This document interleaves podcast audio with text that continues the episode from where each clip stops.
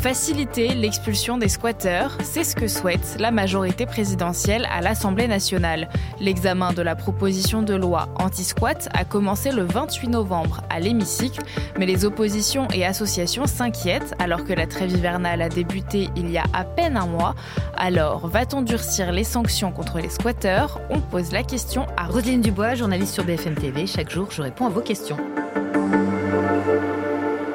C'est le but de cette proposition de loi hein, qui est débattue en ce moment même euh, à l'Assemblée. Elle est portée par la majorité présidentielle.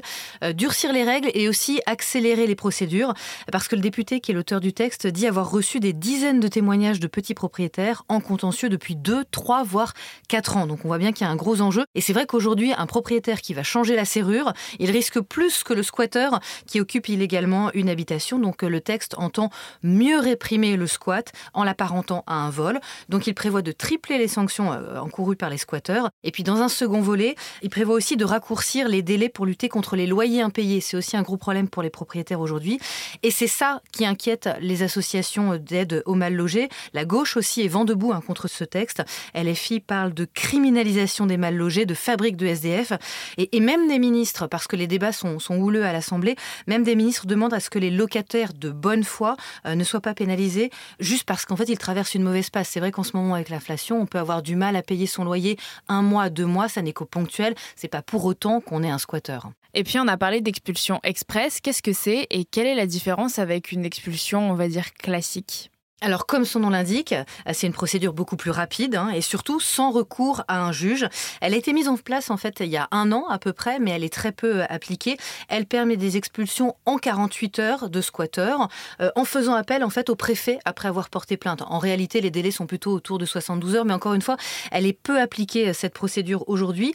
Et là, le texte voudrait en fait l'étendre cette procédure express aux logements qui sont vacants et vides de meubles. Par exemple, entre deux déménagements l'appartement se retrouve totalement vide, s'il est occupé par des squatteurs, il pourrait être expulsé euh, dans les 48 heures, alors que la procédure classique hein, qui est mise en place, c'est de passer devant le juge qui va apprécier notamment l'urgence sociale des squatteurs, parce que c'est vrai qu'il peut y avoir des situations complexes. D'abord des squatteurs qui peuvent avoir été abusés par un faux propriétaire, ça existe, et puis parfois il peut y avoir des familles, quand il y a des enfants en jeu, il faut chercher aussi derrière éventuellement s'il n'y a pas une solution de relogement possible, d'où l'intérêt de passer devant la justice pour pouvoir bah, présenter ces arguments aussi. C'est ça qui, inquiète aussi beaucoup les associations euh, dans ce texte.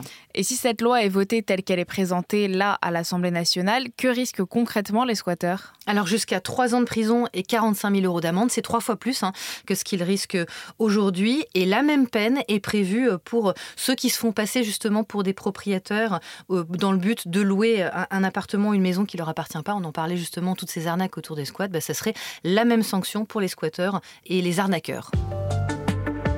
Merci d'avoir écouté ce nouvel épisode de la Question Info. Tous les jours, une nouvelle question, de nouvelles réponses. Vous pouvez retrouver ce podcast sur toutes les plateformes d'écoute, sur le site et l'application de BFM TV. N'hésitez pas à vous abonner pour ne rien manquer. À bientôt!